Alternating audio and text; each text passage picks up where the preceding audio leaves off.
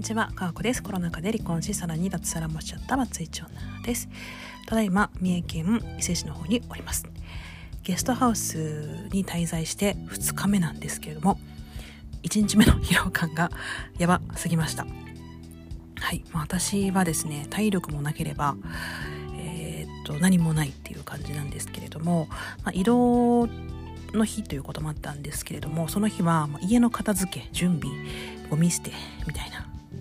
で一応家を開けるので、まあ、それなりのあの儀式といいますか なんか塩振ったりとかお香を炊いたりとかいろいろしまして、まあ、そういった一連をしてから家を出て、まあ、高速を使って車で、えーと、三重県の方まで移動してきました。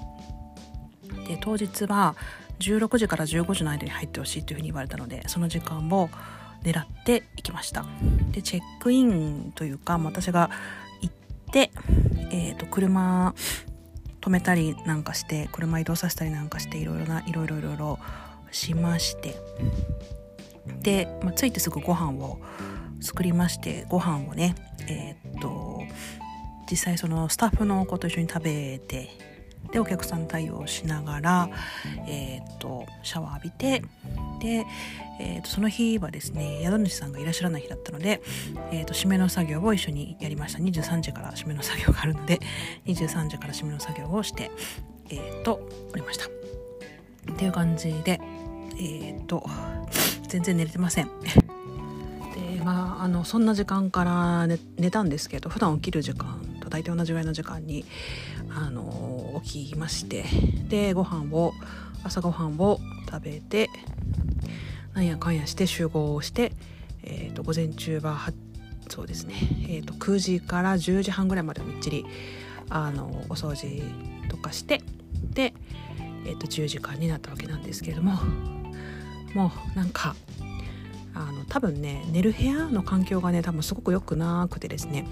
あのとりあえずあの邪気みたいなのがすごすごくて私が邪気みたいなものを感じ取りましてなんかすごかったですね。とりあえず全部換気して布団干してみたいなことをやり、まあ、2段ベッドなので下で寝てる方がいらっしゃるっていうのもあり私としてはすごくすごくあの睡眠がうまく取れていない感じがしております。もともと私は作りが多分そんな大雑把じゃないのであの苦手なんですけれども。まあでもまあ、仕事でもそうなんですけれども何か緊急事態があったらやっぱ飛んでいくみたいな仕事ができる人でありたいなと思っててでそういうのもいろいろ想定しての今回だったりやっぱ一人が当たり前みたいな生活を送っていると誰かと生きるということが、まあ、当たり前のようにできなくなってしまう自分になりたくないなみたいな、まあ、そんなこともあり、あの今回来たんですけど結構結構これやってたら多分体悪くなるなっていう感じがして。いつまでいようかなって初日ですごく思い悩みながらあの過ごしたんですけれどもまあでも言うてあの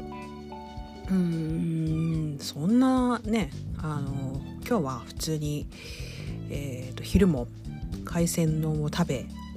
でビーチに行きたかったんですけどビーチがねなかなか今ねコロナで海水浴とかやってないからとかって言われたんでとりあえず朝日湯っていうね二見浦の海水を汲んできてそこの銭湯に入りましたね。あの、まあ、本当の意味のアーシングではないんでしょうけれどもやっぱ海水ってすごく人を治療する力があるなっていうふうに思うんですけど、まあ、そこでなんとか持ち返して、えー、と夜ご飯を作って、えー、と食べてもらって、えー、と宿主のお子さんたちとね可愛いお子さんたちと遊んで、えー、と今に至るみたいな感じです。もう今日年かったら死ぬと思うな。あのでも本当にあの緊急時の仕事がねできるようになりたいのでちょっとばかし自分をタフにしなければならないなと思いで普段から体力作りとかもほぼしないような人間なんですけど、まあ、やらなきゃいけないですよね。本当に。あのそういうふうになんかこういう局面にでもいかないと私はなんか いろいろ見えないってことが 分かっていたんですけれども、まあ、今回よくよく分かりました。なんかすごいバカンスみたいなそんな感じのノリではなく来たわけなんですけれどまあねちょっとちょっとあのなんか思考回路がうまく回っていない感じですけれども、まあ、今日は寝ますよ。今日は寝ますよ。はい、でも一緒にね一緒の部屋にいる子は23時締めの5時起きを多分毎日これから1年ぐらい続けていくようなので大変だなというふうに思いますけれどもまあ私はとして頑張っていきたいなと思っております。今日も聞いていただきありがとうございました。はい。いつまでここにいるのか分かりませんけれども。三重は三重でねやっぱすごい楽しむスポットが多いですし、まあ、ちょいちょいイベントも入っておりますのでまたご報告をしてまいりたいました。皆さんにとって素敵な一日となりますようにかーこでした。さよなら。